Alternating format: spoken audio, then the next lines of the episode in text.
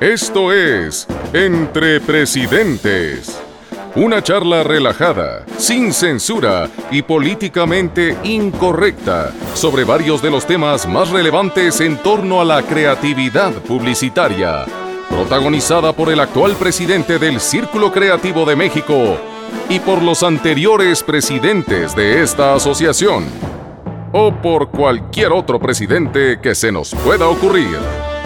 Entre presidentes. Comenzamos.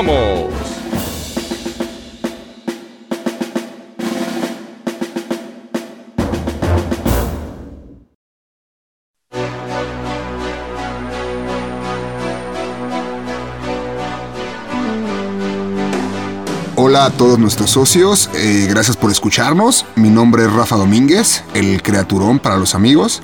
Y déjenme contarles que hoy estamos muy contentos en el Círculo Creativo de México. Eh, en primer lugar, porque hoy estamos grabando nuestro primer podcast de Entre Presidentes, pero aún más importante, por el invitado que hoy nos acompaña, nuestro primer invitado. Más bien, debería decir invitada. Así es, se trata de una mujer. Dicen por ahí que primero las damas y ella ha sido la primera en muchísimas cosas. Fue de entrada uno de los primeros presidentes de esta asociación y ahorita vamos a platicar más de eso. Fue la primera mujer presidente de esta asociación y con los años se convirtió en la primera creativa mujer que dirigió una agencia de publicidad transnacional en nuestro país. Hoy tengo el honor de compartir los micrófonos con Lourdes Lamasney. Hola Lu. Hola, criatura. Muchas gracias por la invitación. No, hombre, bienvenida entre presidentes. Muchísimas gracias por, por aceptar el llamado del círculo. Bueno, Lu, eh, como lo platicamos un poquito fuera del aire, este programa se compone de cuatro bloques. Y antes de entrar de lleno a los temas de esta asociación, en este primer bloque me gustaría que habláramos un poquito de tu carrera. Eh, Lu, tú eres una creativa publicitaria con una gran, gran, gran, gran trayectoria. Has sido mentora en la carrera de una lista interminable de creativos publicitarios, yo entre ellos. Y eres, sin lugar a dudas, una de las protagonistas de la historia de la creatividad publicitaria en nuestro país. Pero ¿por qué no le cuentas un poquito tu trayectoria a nuestra audiencia? Para que los socios más, más jóvenes sepan quién es Lourdes Lamasné. ¿Desde el principio?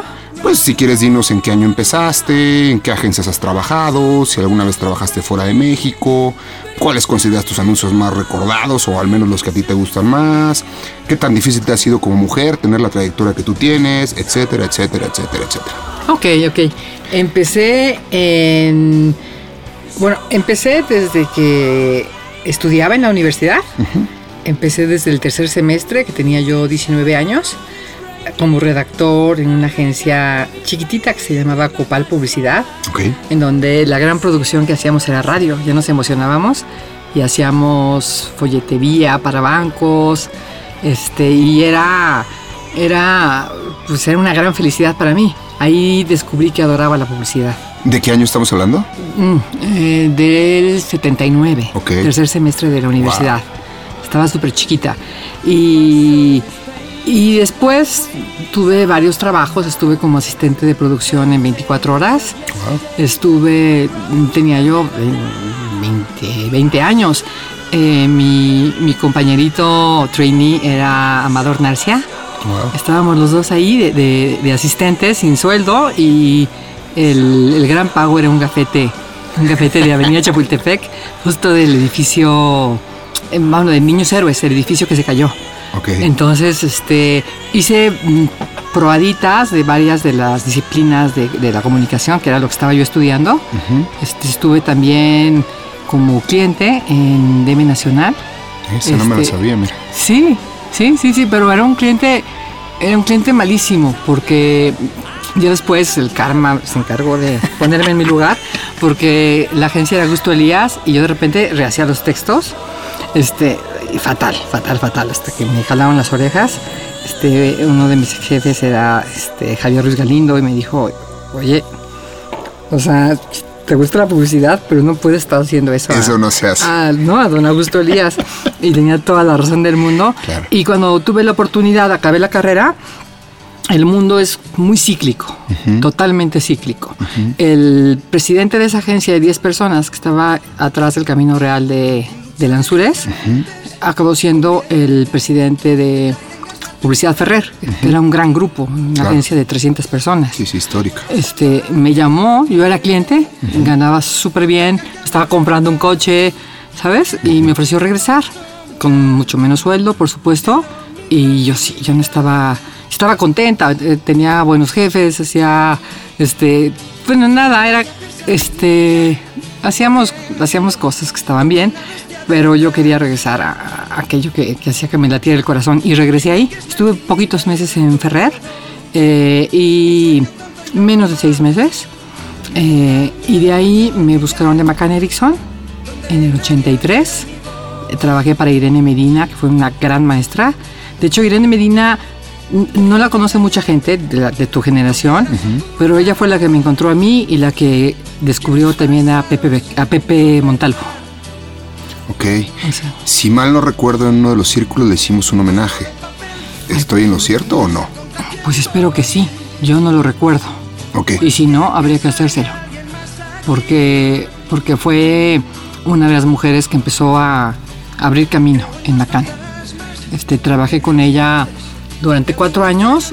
El quinto año me promovieron a la dirección creativa del grupo Coca-Cola, que era el grupo como... Claro. Era el grupo cool, porque estábamos... El este, grupo Elite. sí. Sí, sí, que, que, que era muy divertido. Estuve, te digo, en Macán cinco años. Después ahí el gran parteaguas fue mi entrada a Le Bournet, eh, en donde estuve siete años, en donde tuve la oportunidad de elegir mi equipo. Aunque fui directora creativa en Macán, en donde realmente me dijo Pancho Cárdenas, Vas. o te quedas con la gente que hay aquí, escoge de los que están aquí, o forma tu equipo. Y fue cuando decidí formar mi equipo y siguiendo mi intuición, que ha sido como mi gran brújula. De acuerdo. Y fue cuando me encontré con, con la primera generación, Marta Soler, Paco Lavarrieta, eh, Lalo López. No, Lalo López llegó un poquito después. Más Lalo llegó, este, Lalo llegó dijimos, bueno, pues, que no sé, que, que- que saque copias. El primer día sacó los mejores radios que habíamos hecho. Las en no sé mejores copias. Increíble. Y este, Eduardo Rodríguez Gil, que, que murió hace Sí, caray. murió hace un par de meses, Nada. recién, recién. Este, y fueron siete años que fueron un parteaguas para mí. De ahí me fui a... En esta época legendaria de Le Bournet, donde mucha de la gente que hoy dirige esta industria estaban todos, todos, todos, todos ahí Todos. sentaditos. Todos, y no solamente, no solamente la publicidad, también de la dirección. O sea, este Roberto, Roberto Aguilera era, era, era el asistente de producción de mi grupo. O sea, cada grupo creativo tenía un productor. Ah, mira mi productor era. Gilberto Amezquita y su asistente era, era Gilberto. Ah, con mira. Chuleta también, Julieta Aro, Wow. pero hasta grandes directores salieron de ahí. Y estaba en el mismo, en la misma agencia estábamos Ana María Olabuenaga, Franco Garuti, eh, estaba yo, eh, estaba, estaba el vocalista de Café Tacuba, Ok. que era esa el, no me la sabía. él era, él era director de arte. Sabía, pero no sabía que en esa generación. Ni menos. Sí, sí, trabajaba en el grupo de Franco Garuti. Wow. Este, eh, no, un grupo impresionante. No, y de ahí vinieron generaciones y generaciones y generaciones. Ahí estuvo Raúl Cardós, después también contigo, estuvo Claro. Jorge Cuchí, estuvo Claro. Gonzalo Muñoz, estuvo Marta Soler, estuvo una infinidad Marta de fue gente, la primera ¿no? camada. Marco Colín, Carlos Torner, etcétera, Y, de- etcétera. y, de, y también, Tony Hidalgo, muchos. claro, y también en servicio a clientes tenemos un nivel impresionante. Uno de nuestros directores de cuenta de Kellogg's, eh, Jeff Hicks, este, fue presidente en Miami de Crispin and Porter, este, John Reuter, eh, presidente de Grupo Expansión. Eh, o sea, gente de, de primer nivel, gente espectacular Sí, literal, fue, fue una escuela de donde que, que después para todos. llenó a toda la industria de una manera increíble y también salieron muchos clientes, también se de ahí. Bueno, una larga historia. Y de ahí, de, de esa etapa de Le Bournet, ¿qué pasa? De ahí, y ahí tiene algo que ver con el círculo, que lo platicaremos después en el siguiente bloque. De ahí estoy casi un año en Casa de Valpedreño. España. En- Era la agencia, una de las agencias más creativas de Europa. Era la agencia que tenía más leones, más EFIs. Era la agencia del año de Advertising Age. los conozco a través del círculo. Yo te cuento un poco cómo fue esa historia. Eh, y después de tanto estar neceando, pidiéndoles que nos vengan a dar conferencias, pidiéndoles información, me dicen, si quieres aprender, ¿por qué no pides un, una excedencia que le llaman allá un leave of absence? Un permiso sin goce de sueldo por tres meses y te vienes a aprender. No te vamos a dar trabajo. No tenemos una vacante para un mexicano, pero si quieres aprender, vente para acá. Y este, pido permiso en, en Leo de de salir de la agencia por tres meses sin goce de sueldo y no me lo dan. Este, y renuncio y me fui a, a probar fortuna a casa de Valpedreño. ¿Cuánto tiempo? Estuve nueve meses. Wow. Este, sí, ya me, me llegué, era la Lupita. Era la Lupita, no me pasaban un brief, no me pasaba nada. Tuve la fortuna de llegar al grupo de José María Puyol, que me empezó a pasar proyectos. Hicimos un- una dupla increíble. Me dio una oferta de trabajo. ¿De, de qué año estábamos hablando ahí, Lu? Ahí estamos en el 95. Que aparte es la época, digo, de la publicidad de oro española. Sí. Wow. Sí, sí, éramos una agencita de 60 personas que manejaba la Caixa, Corte Inglés, Danone, Iberia, eh, este, Argal, los embutidos, im- la de las cerdas, Sí. Impresionante, o sea, era, era, era un fenómeno. Eh, y tuve la oportunidad de estar ahí. Eh, me, me hacen una oferta de trabajo y es- tienes que, como yo era ilegal, Ok. Llegaba a soñar que llegaban los de la migra, como si fuera, a llevar Donald Trump ahí a llevarme. Y, y cuando vengo a arreglar mis papeles, ah, tienes que arreglarlos desde México porque supuestamente no estás de ilegal. Claro. Este, me invita a comer John Hoyle. Este, me cae muy bien, tal. Le digo que pues, muchas gracias, pero no, muchas gracias, pero no, muchas gracias, pero no. Eh, llego, regreso allá. Este, estoy muy contenta, ya me pagan como Dios manda. Este, y pues de pronto llegó un momento en donde ya me hicieron una oferta pues más fuerte como expatriada. Ok. O sea, llegué a México como, como expatriado y a veces tienes que salir para regresar bien. Y pues nada, eh, este, pues fue una decisión bien, bien difícil el regresar, pero, pero me ubicó muy bien José María, que sigue siendo un gran amigo mío, cuando me, pues me hizo ver que estaba yo ahí en pleno trámite de papeles, que él, eh, después de junio él se iba a cambiar de agencia. Ok. Y, de hecho, se fue a Guayanar, Sí, a sí. Madrid, y él no estaba seguro de, de poderme llevar. Claro. Finalmente no, no, Tiene que llegar a ver qué estaba no tenía los papeles y tal. Me dijo, aquí no la tienes muy cierta y si allá eres el rey del mambo, regrésate y si no quieres oferta la tomo yo. Y me regresé Te Y regresas, regresé. ¿Y regresas a dónde? a Ogilvy, Ok. a la Dirección General este, Creativa de Ogilvy. ¿Ya era Ogilvy o seguía siendo Panamericana? Ay, qué buena pregunta. Era Panamericana. Ok. Era Panamericana y un buen día estamos Mau Galván, Rafa Gómez, este, y yo, y diciendo, ¿por qué somos Panamericana? Y, y llegamos con John, John Hoyle, un inglés maravilloso. Sí, legendario. Y dijimos, John, o sea, ¿por qué somos Panamericana? I, I don't know.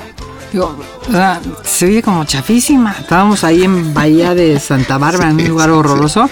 este, Este, ¿Dónde ahí está el SAT hoy día? Saludos para ellos.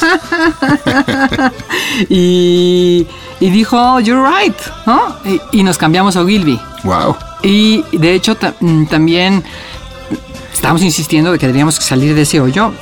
Ahí fue Mau Galván, ¿no sabes cómo? Se puso a buscar lugares.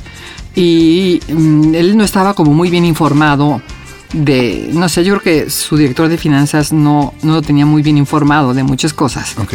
Porque aparentemente teníamos una, re- una renta regalada. Sí, Y le demostramos lo contrario. pues que, que podíamos irnos a, a las lomas aquí. Claro, sí, claro. Y de hecho me tocó el proceso de, bueno, de entrada de demostrarle a John, se le abrieron los ojos. Era un hombre muy, muy buena persona y, y muy confiado.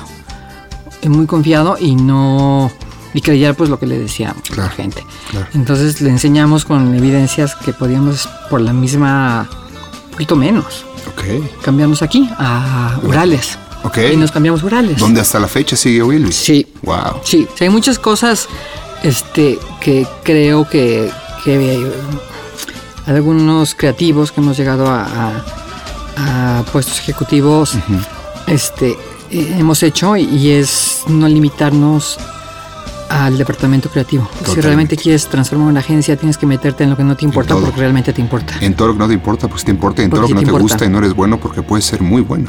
Puede ser muy bueno. Sí, totalmente. Oye, Lu, y bueno, y de, de esa etapa en Ogilvy, ¿qué sigue? Pues ahí en, en Ogilvy sí, sí quiero decir que nos tocó un Ogilvy, no es el Ogilvy que era ahora, No. nos, nos tocó un Ogilvy en donde se vio el presidente con la mitad de la gente y la mitad de las cuentas.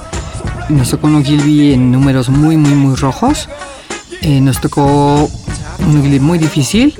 Eh, ganamos la cuenta de cervecería, cervecería Cuauhtémoc Moctezuma Sí. con, con todo, o sea, este, carta blanca, este, superior, con todo, este, realmente le dimos la vuelta, no estábamos, no estábamos en las primeras 15 agencias creativas, o Gilby, o, o Gilby, o sea, y, y nos, en el tercer año ya estábamos en las primeras cuatro agencias. Ok. Fue cuando trajimos varios Clios, primer León de Canes, para, Duracell. para Gilby, Duracell, este, la campaña de Cotex, Sí, claro. este, y pues un equipo fantástico, o sea, Rul Cardos, Carlos Tourné, el Sí, pájaro que en paz Tourné descanse, y Carlos Tourné, el pajarito, claro. el pájaro que en paz descanse, este, Tourné y Tornel, Sí, los dos Carlos, Los Carlos, sí. los dos Carlos muy diferentes, Totalmente. adorados los dos, Sí, tipazo. este, Marco Colín, Marco Colín, eh, Rafa Gómez, claro, Rafita. Genial. Este. eh, Aldo Quevedo, cuando llegué yo, eh, me tocó verlo irse a Dallas. Eh, no, pues un equipo. Equipazo, un otra vez. Una situación similar a la, a la del Leo anterior que platicamos, en otras condiciones, pero también, ¿no? Donde Pero todos los trajimos. gente que, que día también ah, es parte fundamental de esa industria. Bueno, y después de, de ese Ogilvy, de esos años increíbles, ¿qué pasa contigo? Eh, nos invitan a darle la vuelta a. Bueno, me invitan. Hablo siempre. Yo, como las muchachas, digo, no soy sola. Este, me invitan a, a darle la vuelta a Grey. Que en este caso sí, sí, sí hace sentido el hablar en plural porque ahí fue donde yo te conocí. Exacto, exacto, exacto, tal cual. Tal cual, tal cual. Te vas, a, te vas a Grey, te ofrecen darle la vuelta a Grey en Exacto. aquellas épocas también, un Grey muy diferente al que, al que conocemos hoy. ¿Y qué pasa? Pues sí, le dimos la vuelta. Le dejamos a poner en las primeras. ¿Qué sería Criaturón? Digamos, está en las primeras seis, ocho. Sí, sí, sí. Es fácil, ¿eh? Sí, ese, ese primer año quedamos en el 7 en el círculo, Sí. en el círculo creativo. Y no había habido un premio. Pues no, ni un círculo, ni un premio No, no, no, internacional. no, no, ganamos el, el primer, el primer bronce, lo ganamos tijeritas para, para 3M y ganamos también con la campaña de radio, ¿te acuerdas? Sí, sí, sí, sí, sí, sí, sí. Cosmos, con de compras. Este, también con cosas de Wyatt, con Corega. Claro, increíble. ¿Te acuerdas? El, el, par- el párpado Sí. cerrado de Nightol. Cierto, cierto, cierto, cierto, cierto. Trabajo cierto. increíble. ¿Cu- ¿Cuánto duraste ahí, Lu, en Grey? En Grey fueron, creo que es eh, el periodo más corto. A ver, espérame. Mm, Serían dos años. Dos años.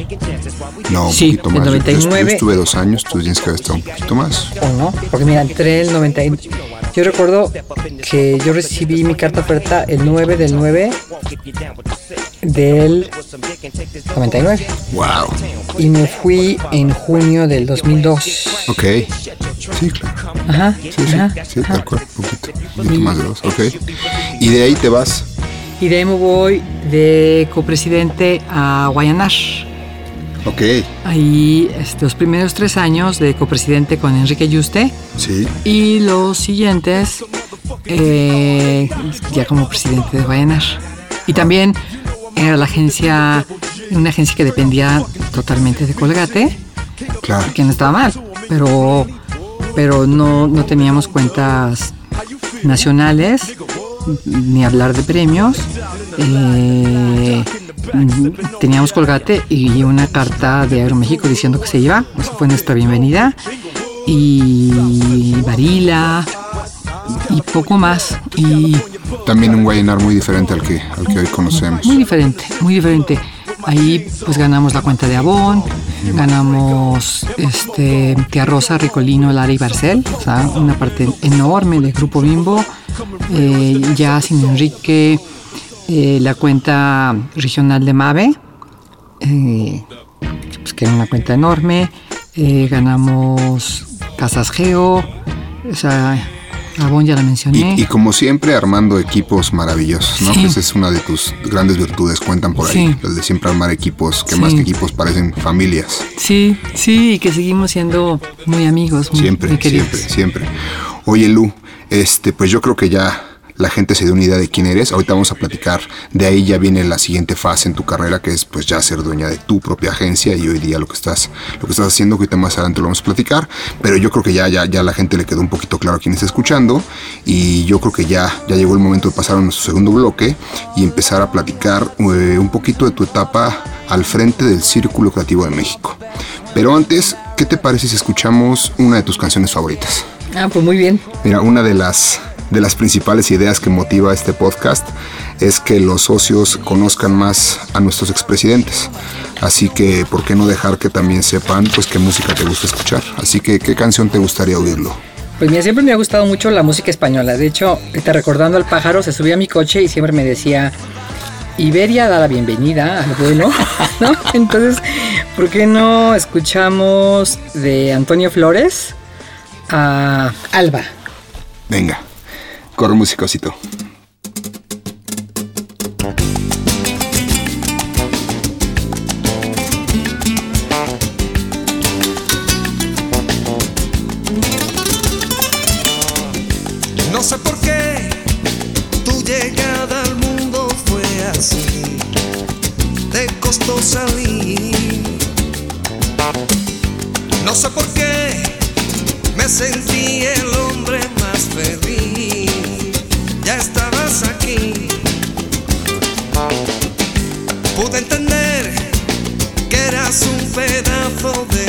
Mi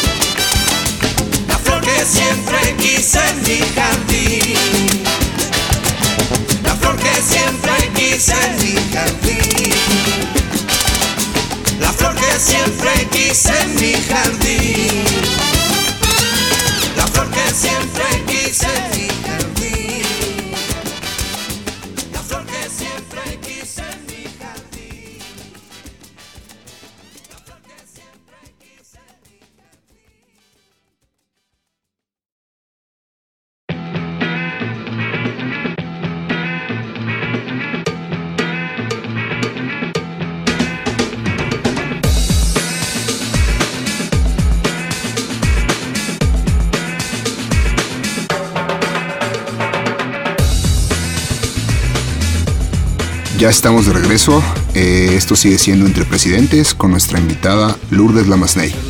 Lu, ahora me gustaría que le platicaras un poquito a todos nuestros socios eh, de tu época al frente de esta asociación. ¿En qué año fuiste presidenta del Círculo Creativo de México? ¿Cómo llegas a la presidencia? ¿Antes y después de quién? Es muy importante. ¿Cuáles eran los principales retos que en aquel entonces enfrentaba la asociación? ¿Cuáles dirías tú que fueron eh, los principales logros que generaste al frente del círculo, etcétera, etcétera, etcétera? Ok, fui presidente del círculo en 1994 Ujú. y fui el quinto presidente el cuarto año del círculo. Ok, Ahorita te explico por qué. El primer año el presidente fue Enrique Gibert, sí, claro. el segundo fue Rodolfo Cavalcanti. Sí, por temas de, de, de su pues, de las responsabilidades que tenía a nivel este, profesional. profesional, eh, no terminó el periodo y le pidió a Miguel Angelino, que era uno de los fundadores, que terminara su periodo, que era el segundo año. Sí, sí, exacto. Mira. Un presidente interino, Miguel Ah, qué Angelino, que fue de los fundadores. Sí, sí, sí, socio fundador y mira, mira, no. Yo, yo, según yo, Enrique había durado dos años y no, veo que duró un año y en realidad el que sigue tuvo que hacer un interinato que fue Rodolfo Cavalcante Exacto. con Miguel Angelino y después ya vino Memo Barba Después vino Memo Barba y después vienes tú. y después vengo yo. Por eso es la quinta presidenta en cuatro años Exacto. de la asociación. Exacto. Ah, mira, esa, esa no me la sabía, está muy interesante. Exacto. Ok. Y tú llegas a la presidencia en ese año, eras la quinta presidenta. Eh, ¿Cuáles eran los retos? Los retos en aquel momento del círculo. Digo, de entrada, estás muy cerca de, de los orígenes y sé que a todos los expresidentes los conoces, a esos primeros expresidentes los conoces, bueno, de maravilla. Me, me- me tuve el honor de presentarles a varios. Cuéntame un poquito, ¿por qué, se- ¿por qué se origina el círculo? ¿Cuáles eran los ideales? Cuéntanos un poquito la historia del círculo. Pues el círculo realmente ha sido un parteaguas y creo que hay un antes y un después del Círculo Creativo de México. Porque eh, antes del Círculo Creativo los reconocimientos a la publicidad se daban o por facturación o por valores de producción. O sea, realmente el, el círculo creativo eh, nace en México con, con todos estos grandes creativos, con Rodolfo Cavalcanti, con, con Enrique Gibert, con Miguel Angelino. También estuvo muy activo en su fundación, aunque no, no fueron parte de la mesa directiva. Personas como Charlie Blakemore, que fue el jefe de todos nosotros en The Burnett. Recuerdo a Germán Levatard, Ok. este, mm, grandes creativos que, que, que dijeron, o sea, en otros países el círculo creativo es, es un elemento muy importante y el círculo se funda con el- la misión de elevar el nivel de la creatividad de México a la mejor del mundo.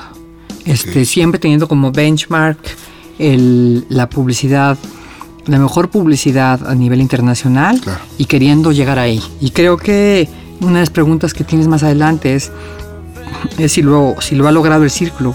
Creo que sí. O sea, creo que en aquel entonces se veía muy lejano el que pudiera competir México a nivel creativo con los grandes, con las, los grandes, este, con las grandes agencias creativas de otros países. Claro. Se veía como, como un nada, como un Totalmente imposible. muy, muy, muy lejano, lejano. claro. Pero ese fue el, ese fue el gran objetivo. Y como una medición, porque finalmente eso es lo que son los festivales. Es, es un, son, son evaluaciones que nos hacen, son imperfectas, este, pues como las Olimpiadas, nos ayudan a, a ver en dónde estás colocado contra otros países. Una, Claro. son una medición, es una métrica. Y el círculo creativo es el primer es una parte importante del, del círculo, era parte para, para llegar a ser, cumplir la misión de, de llegar a ser uno de los países que competía internacionalmente de una manera seria. Era mucha capacitación, mucha información, eh, cursos, este, y el festival. Fue el primer festival eh, creativo en donde los creativos evalúan a creativos. Ok. Y eso creo que fue un, Un parteaguas un gran total. parteaguas, porque la evaluación nunca sabías bien cuál era el criterio. Desde el primer año que se funda la asociación, ¿hay festival? ¿Hay Círculo de Oro? Sí, Wow. Sí. A, ti, a ti te tocó organizar entonces el cuarto festival. a mí me tocó, sí, yo creo que fue el cuarto círculo de oro, exacto. Ok. Eh, cu- ¿Cuáles sean los retos en ese momento de la asociación? Todo lo que nos planteaste, ¿hablas en general del- del- de lo que origina la asociación o también en tu año seguía estando esa, esa necesidad de, de invitar a todas las agencias a hacer mejor creatividad, de elevar el nivel? Seguía, seguía, seguía, pues era un cuarto, Sí, cuarto año, empezando. estás empezando, o sea, fue... Yo tuve la suerte de ser parte de la mesa directiva de... Ah. Queríamos, queríamos continuidad. Eh, a mí me tocó ser parte de la mesa directiva tanto de Rodolfo Cavalcanti, que me invitó a ser parte de su, Su mesa. de su mesa, eh, y, y fue, y después de Memo Barba. Entonces me tocó aprender mucho de lo que, de los principios, de los estatutos, de lo que, de lo que se pretendía. Este, teníamos, teníamos un, un, un congreso donde venía gente a hablar, este, a enseñarnos cómo había llegado a, a hacer el trabajo que hacía. Recordemos una cosa que te cambia totalmente la perspectiva, es que no había internet. Claro. O sea, teníamos que escribir Sí, faxes y pedir riles en tres cuartos, hacer los transfers y enseñarle a la gente los riles. Era otra época que pa- Era- pa- pareciera que no fue hace tanto y de repente dices, híjole, ha habido tantos cambios en esos sentidos. Es impresionante y sobre todo cuando queríamos medirnos con los mejores del mundo Claro. y no había tanta información. No, no tienes acceso a nada. No, todo era escribir, este, esperar a que llegaran los materiales. ¿no? Entonces creo que me tocó, me tocó el, el- el tratar de, de dar continuidad y de consolidar lo que habían hecho los fundadores y me apoyé mucho de ellos. Fíjate qué curioso, uno de los temas que también a esta gestión nos interesa mucho y que estamos tratando de buscar mecanismos para generarlos la continuidad. Porque algo que nos preocupa mucho es el, y siempre se habla con cada presidente, es el hecho de cada vez que llega un nuevo presidente, viene como a reinventar, ¿no? Y vuelve a empezar medio, medio de ceros. Entonces, parte de lo que estamos queriendo hacer, ahorita que comentas eso, me, me llama la atención que son elementos que, que se mantienen a través del tiempo. Oye, y a ver, en tu festival, a ver si te acuerdas, vamos a hacer un ejercicio de memoria. ¿Te acuerdas quién fue el Grand Prix de televisión, por ejemplo, de, de tu festival? No me acuerdo. Te agarré en curvísimo. No me acuerdo, no me acuerdo. Te voy a decir de qué me acuerdo. Me ver. acuerdo eh, cosas que, que traté de hacer de una manera diferente. Fue el, el tener, el meterle un poquito de estadística a, la- a las votaciones. Eh, todavía en aquel entonces se hacía todo muy a mano y existía la existía la, la posibilidad de castigar una pieza que competía en tu categoría porque finalmente somos humanos y hay todo tipo de personas. Llegabas a ver a gente que le ponía un uno a una pieza que era buenísima porque estaba compitiendo en esa categoría Claro. entonces en aquel entonces yo invité a, a Ian Ryder de Gallup Ok. a ver qué sistema podríamos hacer para tener una pues, pues, ayudarnos a la estadística este no tener una un promedio sino tener una una media entonces hicimos toda la, la curva de desviaciones desvi- desviación estándar para ver cómo este eliminar estos este lo hicimos de veras estuvo muy bien Sí, eliminando la bien. calificación más alta y más baja, tipo las Olimpiadas, Sí, un digamos. poco así. Wow. Y detectábamos cuando había un, un sesgo en alguno de los Ok. de los este de los miembros del jurado. Fíjate, fíjate qué importante, porque como bien dices, en ese momento no había, no había acceso a tanta información. ¿Qué va? Y entonces tú todo eso, pues te lo estabas inventando, ¿Qué va? siendo que hoy día los sistemas internacionales de votación, Claro. pues de cierta forma te lo, te lo dan de Claro. una manera natural, ¿no? Claro. Claro, llegamos a estar, este, creo que el presidente del jurado fue Miguel Angelino, Miguel Ángel, Ian y yo en, en mi casa, así, tun, tun, uno por uno, uno por uno, uno por uno. ¿sabes? Tabulando, este, sí, sí, sí, creo que fue algo súper bonito. Este, no, y, y era, cada año pues empezabas de cero porque, porque tenías que juntar, a- no había, tenías que empezar de cero cada año. Sí, una gran diferencia es que la membresía se pagaba y se pagaba bien. Tenías que estar correteando, o sea, no dependíamos nada más del festival. Claro. Estabas correteando la membresía desde noviembre del año anterior para tener fondos para pagarle a Rosita. O sea, Claro. que era la empleada que teníamos. Sí, sí, sí, claro. Y se, y se pagaba mensualmente, ¿no? Por lo que entiendo. No te acuerdas. No, creo que era un pago anual. Ah, mira. Oye, eh, a mí me hubiera encantado que, que, que este, que, este, que este programa, que este podcast hubiera empezado con el primer presidente de la asociación. A mí también. Evidentemente, pues Enrique ya, ya no está con nosotros, don Enrique Gilbert. Tú lo conociste, ¿qué te digo? Bien, más que bien, yo tuve el honor de que tú me lo presentaras. ¿Podrías platicarnos un poquito de, de Enrique y de los primeros presidentes de esta asociación? ¿Cómo eran estos individuos? Enrique, lo que caracterizó a Enrique siempre fue su, su gran claridad y su valentía.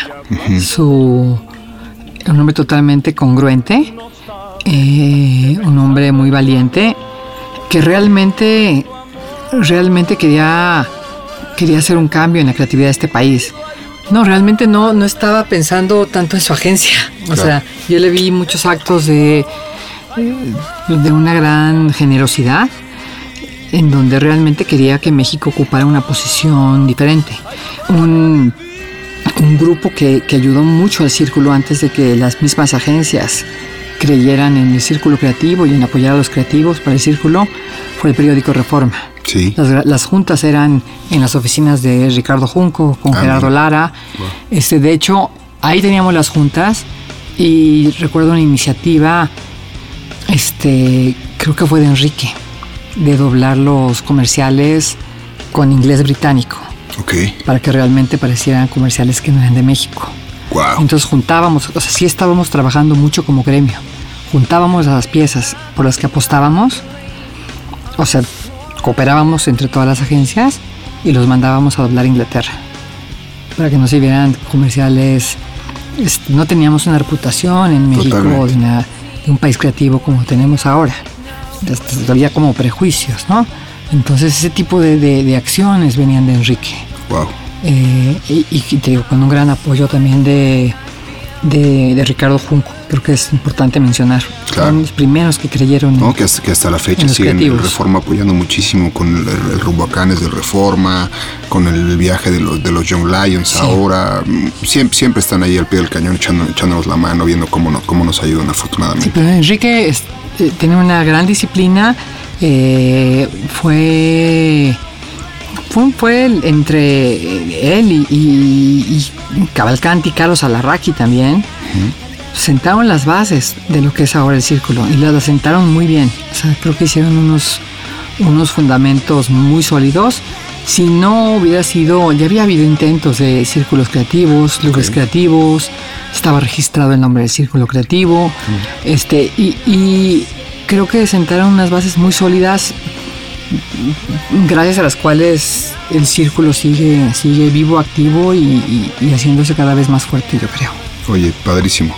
Este, Lu, qué historias. La verdad es que nos pone a pensar en muchas cosas, te das cuenta y valoras lo que, lo que ahora tenemos, no solo en el círculo, que también, sino también en las agencias, ¿no? Que escuchamos historias y que ya por eso es muy fácil el, ah, sí, hasta la versión en español, en inglés y la versión de festival, ¿no? Y en ese momento, pues generar todo de ceros, pues no era nada fácil y me queda claro que, que fueron de los pioneros, tanto tú como todas estas personas que nos platicas de lo que hoy día podemos vivir y disfrutar en esta, en esta bellísima profesión. Oye, Lu, y platicando un poquito de las campañas históricas que has hecho, cuéntanos, ¿cuáles son las que más, las que crees que son más recordadas o simplemente las que a ti más te gustan y que crees que deberían ser las más recordadas? Yo creo que, que las campañas que hacemos los creativos tienen un diferente significado dependiendo de- del periodo de, de tu carrera. Este, creo que creo que las vas queriendo por diferentes razones. Hay, hay campañas como que siguen para mí siendo muy, muy importantes y entrañables como la de Cotex. En esos días estás más sensible que nunca, por eso necesitas que te traten con suavidad. Claro. y, y por el gran insight, que, que no, ese insight vino de Rafa Gómez, de un peloteo, o sea, y, y cómo, cómo el cliente permitió que se hiciera una, una idea que ahora en un focus group hubieran dicho, ah, es negativo, es machista, y como una campaña que fue entrañable para hombres y mujeres y que duró pues, más de seis años. Creo que uno de los comerciales que hizo Tornel, uno de los pull-outs, acabó siendo actuado por Gael, en Gael García Bernal Sí, en aquella época. O sea, eh, campañas como muy. el Cruzly, el, el gran. La- el gran cariño de Cruzly, que fue la primera campaña Cruzly y Pepto Bismol con la que ganamos un montón de premios La en, Cruzlimanía. la Cruzlimanía. este, hay campañas que les tengo un gran cariño ya con mi agencia, Marca La Masney, como Chaborruco Ok. de Stargon, Sí, sí. que pues, significa mucho y que fue una campaña con muy po- poquito presupuesto, en donde pude trabajar con, con Roberto Aguilera, otra vez como hablamos de estos círculos que se vuelven a abrir y cerrar, Claro. el reencuentro con Aguilera, tanto en Manita de, de Danop como en Chaborruco, ya en mi agencia, este, una campaña que también le tengo un gran cariño, eh, porque como agencia nacional, trabajar para una marca como Abbott y en donde me tocó relanzar en Ensure, Ensure Advance, para rejuvenecerla. Este, el encontrar el personaje de Susana Zabaleta como una persona pues, que tiene 50 años y que, y que es fantástica y es un ejemplo a seguir a nivel de, de- de una mujer fuerte que se cuida. Y esta también es una campaña que tengo mucho cariño por, por lo que representa. Es como, como en mi agencia estar en, en las ligas mayores con, con Abbott, ¿no? Compitiendo contra grandes multinacionales y, y teniendo grandes resultados. Y la última, re- eh, reencuentro con Simon Bros, con, con Dodge, que creo que va a ser una campaña muy, muy recordada, esperamos. Y que me tiene muy, muy entusiasmada y muy contenta que acabe de salir al aire justo esta semana. Entonces, este, a todas las quieres por diferentes razones. Claro, por diferentes motivos. Si quieres, Lu, ¿qué te parece? Eh, pasemos a nuestro tercer bloque. Pero antes, otra rolita. Nos echamos esta rolita. ¿Qué te gustaría escucharlo? Ahora, Lu. Pues ahora que hay que seguir con la música española. ¿qué te Seguimos con la música española, venga. Este, de Serrat, aquellas cosas. Aquellas cosas A ver qué de cara pone los... Joan Manuel Serrat. Venga, Osito, corre música. Uno se cree que los mató el tiempo y la ausencia. Pero su tren vendió boleto de ida y vuelta. Son aquellas pequeñas cosas que nos dejó tiempo de en un rincón, en un papel o en un cajón. Como un ladrón te acechan detrás de la puerta. Te tienen tan su merced como hojas muertas que el viento arrastra allá o aquí que te sonríen tristes y nos hacen que lloremos cuando nadie nos ve.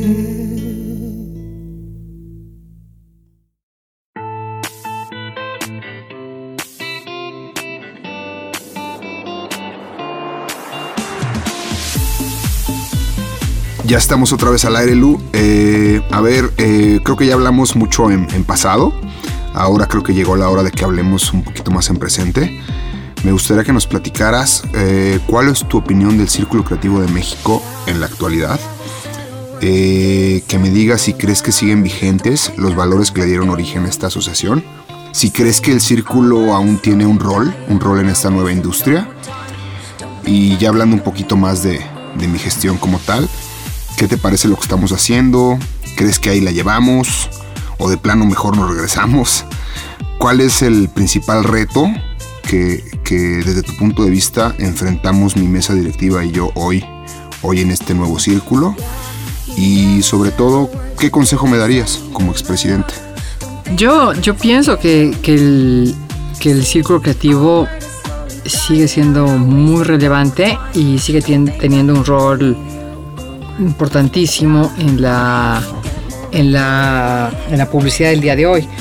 De hecho, el Festival del Círculo Creativo es el, es el festival que desde mi punto de vista tiene más credibilidad y es el más aspiracional a nivel nacional. O sea, creo que creo que no hay duda de que un ganar un círculo sigue siendo un premio valioso y sigue siendo el primer filtro para los festivales Internacionales. internacionales. O sea, hay un, creo que la, el, el- el círculo eh, se hace gracias a, a un gran curado y creo que siguen teniendo a los mejores creativos evaluando al mejor trabajo creativo.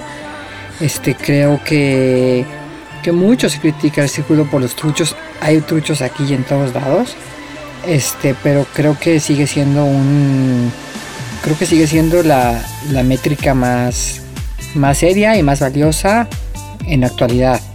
Este, y sí tiene un rol. Los presidentes de las agencias lo- eh, creen ya más en el, en el círculo. Creo que sigue siendo muy relevante y sigue teniendo un gran prestigio. O sea, por eso, por eso vemos asociaciones como la MAP, que hace 20 años no, no prestaban una gran atención a- al club de creativos. Claro. Este, y creo que tiene ahora un gran peso. Por Sí, eso es volteado a ver. Tiene un montón de miembros. Ves el festival y el festival es muy impresionante. La convocatoria que tiene, la cantidad de gente que va. O sea, creo que creo que tiene un, un rol más fuerte y una credibilidad más importante que muchas asociaciones publicitarias del país, con todas sus imperfecciones como cualquier institución. Sí, claro. Lu, ¿crees que los valores que le dieron origen al círculo siguen estando vigentes? Creo que el, el objetivo sigue siendo el mismo, el elevar el nivel de creatividad y poner la vara cada vez más alta. Creo que eso sigue siendo vigente. El, creo que igual que en sus inicios hay presidentes más idealistas que otros y creo que como cualquier asociación de este tipo, el presidente del círculo le da, le da su toque. Es como, esto es como cuando te dicen que describas la función de un planner. Creo que la función de un planner la define el planner. El objetivo está muy claro de lo que es un planner, pero el tipo de planeación se define mucho en base a, cómo trabaja el cómo trabaja el planner. Creo que el círculo creativo sigue siendo una asociación en donde para mí es algo que está muy bien, en donde el presidente realmente puede impactar y puede dar un toque de acuerdo a, su, a sus ideales, a, a su integridad, a sus principios y, y al amor que le tiene la profesión. A diferencia de otras este, asociaciones en la industria donde ya están muy institu- institucionalizadas, donde ya están los estatutos, en donde se administran muchas cosas que ya están muy hechas. Creo que creo que aquí el, presidente realmente imprime una, una huella y creo que realmente se necesita tener un, grado de idealismo importante para trabajar en algo en donde no te pagan, en donde tienes una gran responsabilidad financiera cuando tienes que cumplir la, la cuota de, de inscripciones y pagar este, el compromiso que tienes, ya sea, no sé, con el Princess, en mi época con el Hotel Nico, con Camino Real. o con el fuera. salón que alquilaste para la conferencia, digamos hacer conferencias en el Museo del Niño y una semana antes no habíamos vendido ni la mitad de las entradas, ya teníamos que pagar los boletos de avión de los conferencistas y creo que eso sigue siendo así, creo que sigue siendo este la mesa directiva sigue siendo un montón de gente que está trabajando porque ama esto. Por. Entonces yo sigo siendo una gran creyente de, del círculo creativo y creo que tú eres una persona criaturón, que eres un apasionado de la industria, creo que amas la creatividad, amas la publicidad, le pones, le pones no solamente tu talento, pero le pones todo el corazón. Y eso es lo que yo te diría, que le sigas poniendo el corazón como cuando te conocí. Creo que sigues teniendo ese, esa cosa de niño, de criaturón, el criaturón que, que conocí hace tantos años. Y no pierdas esa inocencia, esa, esa ¿sabes? Esa, esa alma de niño que tienes. Y eso creo que va, le va a dar un footprint importante a, a tu periodo. Muchísimas gracias, Lu. Eh, ahora creo que el corte a música no, no, no, no es opcional ni porque lo necesite el programa. Yo tengo que cortar, tengo que ir por unos pañuelos. Espérenme aquí. Eh, pasamos al último corte musical y al último bloque del programa, ¿va? ¿Qué te gustaría oír ahora, Lu? Yo invito. Que seguimos con, seguimos con la música española, seguimos con Venga, venga, échame, otro español, venga. Venga, pues pongamos. Iba a caer otra vez con Serrat, pero ya es demasiado. Eh, jarabe de palo y la canción Agua. Agua, con jarabe de palo. Venga.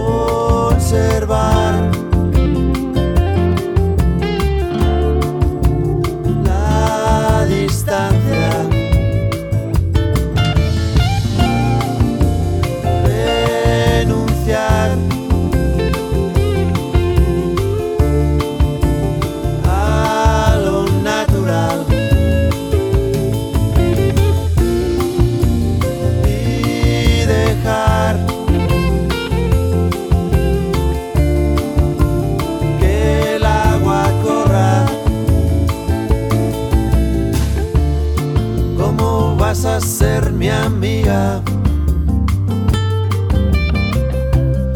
Cuando esta carta recibas un mensaje ahí entre líneas. ¿Cómo quieres ser mi amiga? Cuando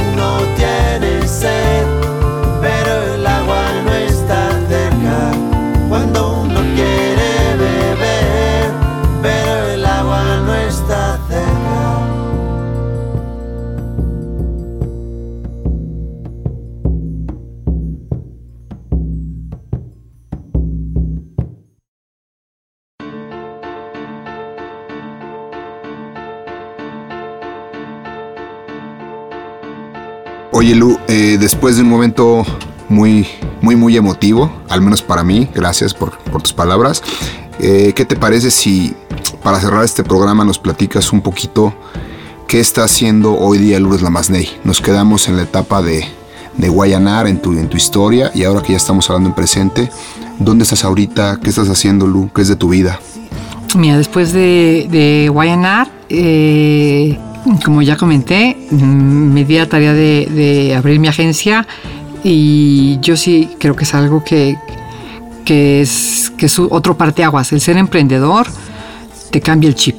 Aunque haya yo manejado una agencia multinacional como Guayanar, tan importante y tan, tan linda, el, el tener tu, tu negocio te cambia el chip. Te hace entender el valor de cada peso, de cada centavo, el valor de generar fuentes de trabajo, te abre la mente y el corazón de una manera impresionante. O sea, a veces se nos como cuando llegamos a tener posiciones importantes y vemos que se colgó el pago a un proveedor, que vemos que no, sé, no tenemos en cuenta, y aquí creo que estará muy de acuerdo el oso que es emprendedor, o sea que realmente hay familias que dependen de ti Claro, y es una responsabilidad que no entiendes hasta que estás ahí.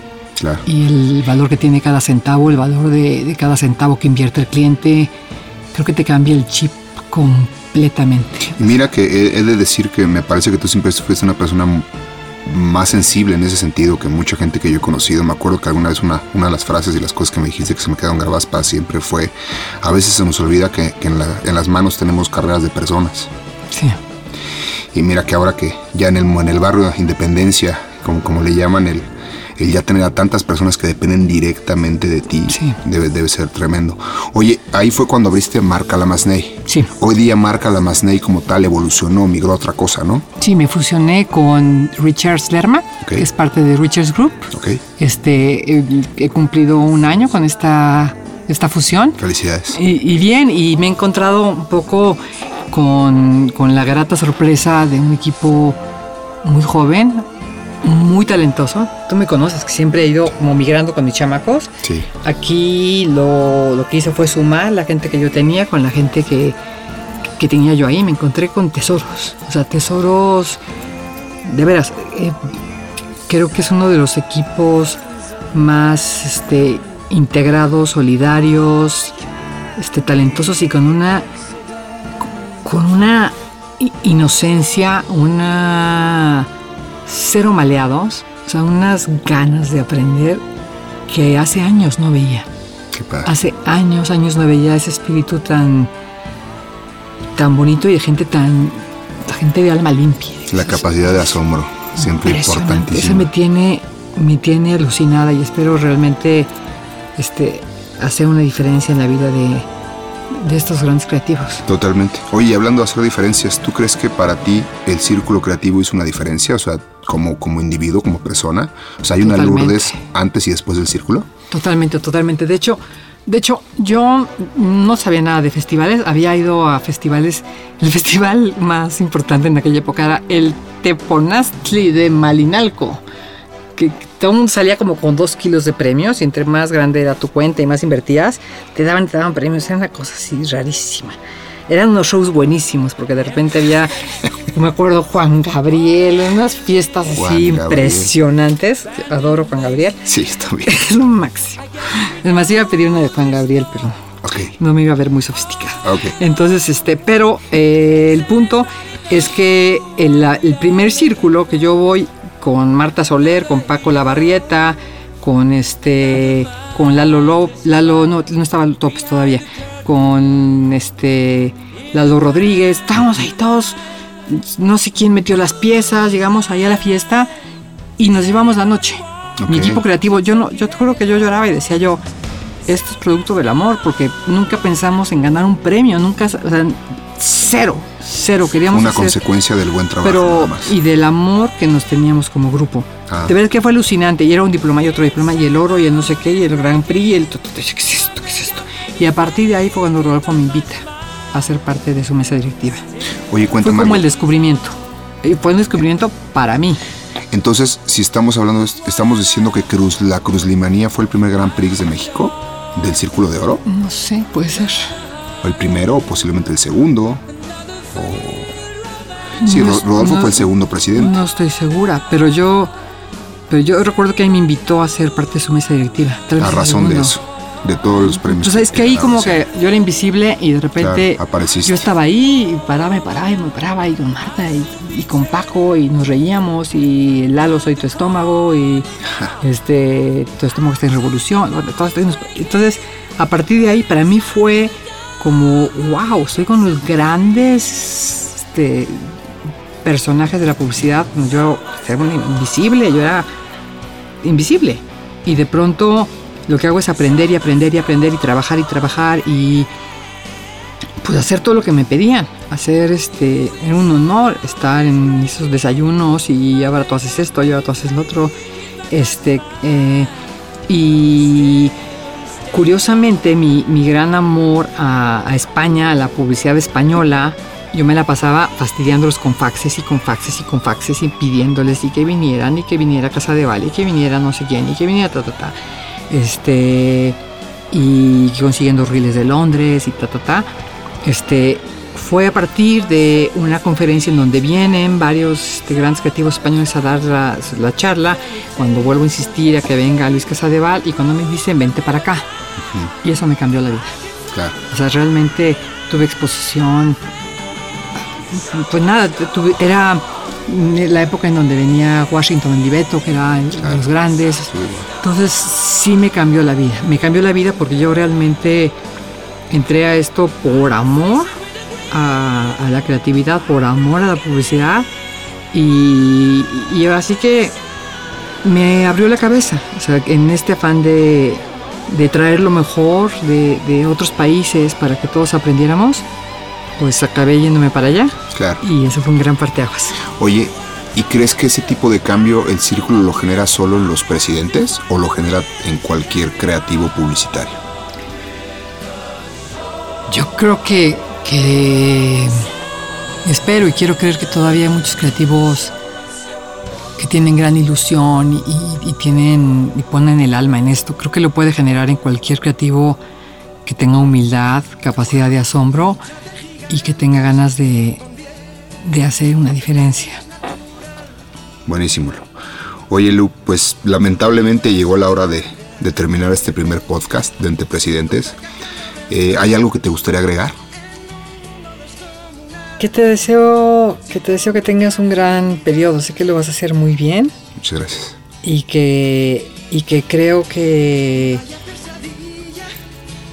que debemos de intentar sumar al círculo. Creo que el círculo es tan bueno como como los miembros que, que lo componen. Y creo que depende mucho de nosotros. Creo que depende mucho de nosotros y de y de ser constructivos y de sumar y de si algo no, no nos gusta pues tratar de, de aportar y de cambiarlo como pues como lo hicieron nuestros fundadores. Claro. Oye, Lu, pues a nombre de todos los socios en todo el país y de la mesa directiva, muchísimas gracias por estar hoy acá en el Círculo Creativo de México. También muchas gracias del otro lado del cristal a mi hermano Teloso, que está en los controles. Thanks, bro. Y sobre todo, muchas gracias a todos los socios que escucharon este primer podcast. Muy pronto recibirán la siguiente emisión de Entre Presidentes con otro expresidente de la asociación. Así que, hasta pronto. Esto fue Entre Presidentes, conducido por el actual presidente del Círculo Creativo de México y producido por La Cueva del Oso. Hasta la próxima reunión presidencial.